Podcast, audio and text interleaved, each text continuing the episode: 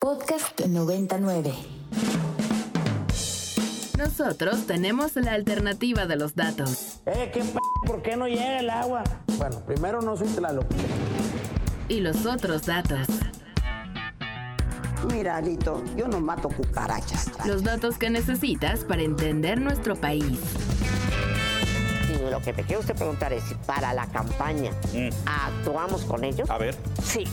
Un gobierno sin corrupción no sirve para nada. Pero esto no es estados de ánimo, pues esto no es el fútbol. Y al mundo. For uh, LGDP, uh, LGT, LBG, LGBTQ2+. What a stupid son of a Bienvenidos a Tengo otros datos de Ibero 90.9. Está horrible. Hablemos de infancias y hablemos de uno de los temas más dolorosos que tenemos en el país. Estoy hablando de desapariciones, desapariciones además en Jalisco, que ustedes saben, ya lo decíamos incluso en el teaser de noticias, em, tiene un, uno de los eh, de las cifras más alarmantes en materia de desapariciones y también de crimen organizado. Pero quizás no nos detenemos a pensar en cómo lo viven y cómo lo sienten las niñas, los niños y los jóvenes que eh, tienen quizás a un hermano desaparecido, un tío y desafortunadamente incluso padres que eh, no han podido encontrar. Y sí, y sí lo entienden y sí lo sienten y sí lo viven también día a día. Y por eso es que CEPAD los volvió a ver y e hicieron más bien un trabajo bien bonito para hablarnos de eso. Ya está Sofía Virgen en la línea, ella es integrante del área psicosocial del Centro de Justicia para la Paz y el Desarrollo CEPAD. Sofía, gracias por tomarnos la llamada, ¿cómo estás? Hola, buenos días, muchas gracias. Gracias por dar el espacio. Muchísimas gracias a ti, Sofi. ¿Qué, eh, ¿Qué es el fanzine Infancias Sonoras? ¿Cómo lo crearon? ¿Quiénes participaron? Ah, mira, les, les compartimos. El fanzine es el producto final de una serie de talleres que tuvieron lugar el año pasado, de mayo a diciembre. Fue una serie de 12 talleres donde participaron 22 niñas, niños y adolescentes de municipios de Jalisco como San Miguel el Alto, Chapala, Lagos de Moreno y también de la zona metropolitana de Guadalajara. Estos talleres se abordaron diferentes temas, desde, desde los derechos humanos que, a los que ellos son, son sujetos de derecho, a también hablar de las emociones, de sus herramientas para enfrentar esta situación, de qué es lo, sus necesidades, eh, las situaciones difíciles que pasan, eh, qué es lo que sucede alrededor. Y eh, bueno, también contamos con eh, actividades artísticas que pudieran también con, con ello expresar sus, sus sentires. Y también incluso participaron personas del área de, jurídica también para, para explicar algunos temas. Ah, no sé si te perdimos por ahí. ¿Estás ahí? Ah, perfecto, Sofía. Em, a ver, como dices, es el resultado de una serie de talleres que eso, apeló a sus sentimientos, a lo que viven día con día y en estos talleres, en, en el arte que ellos plasman, ¿Cómo pudieron encontrar que entienden el fenómeno de desapariciones? Evidentemente sí, me imagino cambia dependiendo del niño que estamos hablando, pero ¿cómo es que lo viven? ¿Cómo lo, lo transmiten incluso con las personas de su misma edad, no? Así es, sí, eh, como dices, es, es diferente desde su edad hasta su desarrollo, su contexto, eh, la red con la que cuentan, los espacios que han tenido para, para ser escuchados, para hablar. Eh, es diferente cómo lo van mostrando también la, la, pues la forma de, de hablarlo, incluso de no hablarlo es distinta en cada una y ellos. Lo que sí notamos que tenían en común era esta necesidad de, encontrarse en espacios donde se pudieran identificar con otras y otros y donde hablar de esto pudiera ser de una forma segura, en la que no hubiera juicios, en la que no hubiera eh, pues esta estigmatización acerca de, las personas que están desaparecidas. De acuerdo, eso es bien interesante porque al final, eh, aunque un adulto, igual hasta un adulto cercano a ellos, estén viviendo la misma desaparición, eh, sí hace falta incluso que se eh, comuniquen y que se identifiquen con otros niños que están viviendo lo mismo que ellos, que sepan que no están solos. Y un poquito de eso platicaban, Sofía, ayer que presentaron este fanzine, ¿cierto? Así es, sí, sí. Eh, bueno, pues este este encuentro que tuvieron con, con pares, con sus pares, pues sí permitió que, que pudiera haber una mayor expresión y sobre todo validación, ¿no? Porque si no querían también hablar, los otros entendían que no querían hablar, ¿no? O si lo, o si lo explicaban de una forma, con una, con una palabra o con algún color, pues también eso eso era, eh, o sea, eso era válido. Y, y, también hablaron de sus necesidades, o sea, también poco a poco en, a, a, lo largo de estos talleres pues fueron surgiendo desde sus herramientas cómo es que han enfrentado esta situación, eh, las que han desarrollado, las que tenían, eh, sus respuestas y también pues sus necesidades, nombrar sus necesidades también. Claro, por supuesto. Eh, de acuerdo a lo que ustedes vieron, de lo que platicaron, de las piezas que plasmaron, ¿cómo entienden ellos el fenómeno de desaparición? Porque a veces este adultocentrismo nos hace pensar que no les podemos explicar, que todavía no están en edad, que hay que disfrazar un poco los hechos. Sí, exacto, ¿no? Parte, esta parte del adultocentrismo que, que pues contrasta completamente con su participación, con su participación este, como ciudadanos y como, pues también como sujetos políticos de, de niñas, niños y adolescentes, pues sí eh, eh, nos, nos, pone a, a, a, la otra parte, que es la, la que a quien se les pregunta, eh, pues en una situación que puede como confrontarnos. Eh, ellos tienen muchas, bueno, lo, los que nos compartieron, es, uh, con quienes estuvimos realizando estos talleres, uh -huh. preguntas, tienen preguntas muy claras, eh, tienen eh, sensaciones, emociones, escuchan las noticias, eh, hay a quien sí no, no, no saben mucho qué ha pasado, uh -huh. hay quienes saben mucho más que incluso ya participan activamente en, en, en jornadas de, de, de marchas, por ejemplo.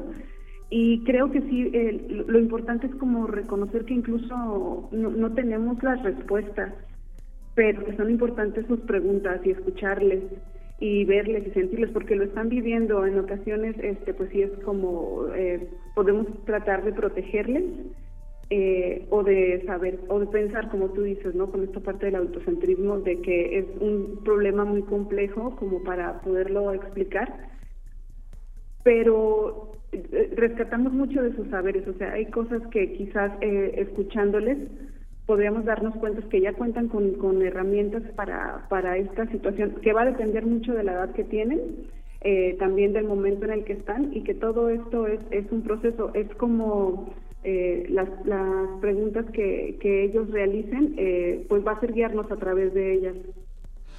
Ahora hay otra cosa y me, me, gusta mucho lo que dices, ¿no? Hay que reconocer que no necesariamente tenemos las respuestas, pero sí necesitamos escuchar a nuestras infancias. Y hay otra parte de la, de la presentación que hicieron ayer que me llama mucho la atención y es la ausencia de los que buscan a los desaparecidos, ¿no?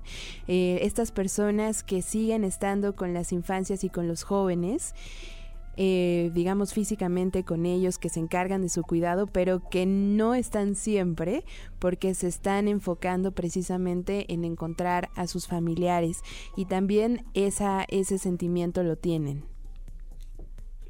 Sí, eh, pues cuando sus cuidadoras se involucran, o sea, es, cambia la, dinámica familiar completamente cuando hay un ser un familiar o un ser querido desaparecido eh, ya los roles no son el mismo, las circunstancias no son las mismas de, en todos los sentidos, desde, desde eh, económicamente, este, la tarea de cuestiones de salud, este, las, las actividades cotidianas. Claro.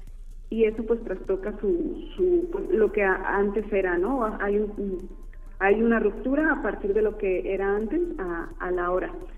Y creo que ahí este, sí corresponde a, a, a, una parte, o sea, es una respuesta social también que tiene que haber, porque eh, las cuidadoras se encargan de muchísimas cosas, o sea, desde la parte de la alimentación, de su salud, de la escuela, de mantener la casa y además de esta búsqueda de, justicia y de acceso a, la verdad, eh, creo, creo que ahí es donde todas las demás, las instancias y la sociedad debemos de intervenir. Totalmente.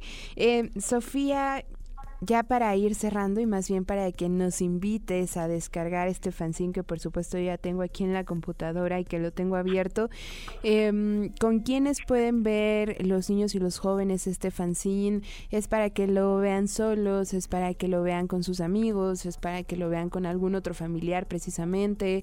Eh, y también que nos ayudes a pensar como adultos cómo acercarnos y acercarles estos temas a, a los más pequeños. Ok, sí, en la página pues van a encontrar el, todo el fanzine eh, para descargar, van a encontrar también la galería de fotos de, las actividades que se llevarán a cabo en estos talleres, eh, van a encontrar también uh, así eh, tres descargables que también pueden ser, es uno es de los derechos de niñas y niños, otro es de sugerencias para cuidadoras y cuidadoras en esta, en esta, que, presentan esta situación, que son también eh, sugerencias que ellas y ellos mismos han, han, expresado. Y la otra parte es un anexo para contextualizar y dar, eh, añadir contenido a, esta situación. Eh, sí, estaría, bueno, lo pueden leer solos, pero obviamente la, la idea es que, que, sea vinculante, que sea un, un, un trabajo que les pueda eh, relacionar con otros, que se pueda nutrir con las con lo que los otros piensan. Hay dos partes en las que pueden interactuar. Una es para hacer su propio árbol de, vida, es una actividad que ahí viene explicada cómo realizarlo. Y la otra es también como escribir cómo se sienten al final de, leer todo esto. La, la, está abierta la comunicación de parte de, de, de CEPAC también. Ahí hay unas vías para comunicar después de, leer este el, el fanzine que también podría ser como enriquecedor y retroalimentarnos. Totalmente, eso justamente te iba a preguntar en caso de que quienes nos estén escuchando, ya sea que estén en Jalisco o en alguna otra parte de nuestro país, que se quieran acercar a CEPAD, igual que tengan un poquito más de dudas sobre justo cómo empezar a abordar estos temas, lo pueden hacer. Así es, sí, ahí eh, ponemos nuestras redes sociales, nuestro correo electrónico y pues si están cerca de nuestras instalaciones, la dirección. Perfecto. Sofía, finalmente ya nos queda poquito tiempo, pero sí no te quiero dejar ir sin antes preguntarte por qué la necesidad desde Jalisco, ya sé que ustedes están en Jalisco, pues, pero también por qué es importante hacer este tipo de actividades también con las infancias específicamente de Jalisco. Sí, bueno, como lo mencionabas tú al principio, eh, tenemos un grave problema de desaparición de personas y pues esta es una situación que va a trans, este, atravesar a varias generaciones. Eh, hay pocos espacios para niñas y niños en este momento en el que se pueda hablar, se pueda vivir y se pueda elaborar o resignificar o visibilizar sus herramientas de, afrontamiento. Eh, y pues vemos también que van creciendo. A veces ah, hay quienes desaparecieron sus mamás, sus papás, su familiar en, cuando tenían quizás seis años y han pasado diez y ya son adolescentes. Entonces, pues esto, esta, esta necesidad sí eh, corresponde a eso, a, cómo dar una respuesta o, eh, de parte social de la sociedad a todas estas generaciones, ¿no? porque lo que está sucediendo, pues, eh, pues sí, impacta a todas ellas y en su crecimiento y en lo que viene en el futuro. Totalmente, totalmente. Buenísimo, Sofía. Pues ahí está la, la invitación y por supuesto ya lo saben desde CEPAD, siempre abiertos los micrófonos. Muchísimas gracias, gracias por el espacio. Gracias por, compartir y por difundir. Muchísimas gracias a ti, Sofía. Sofía Virgen es integrante del área psicosocial del Centro de Justicia para la Paz y el Desarrollo CEPAD.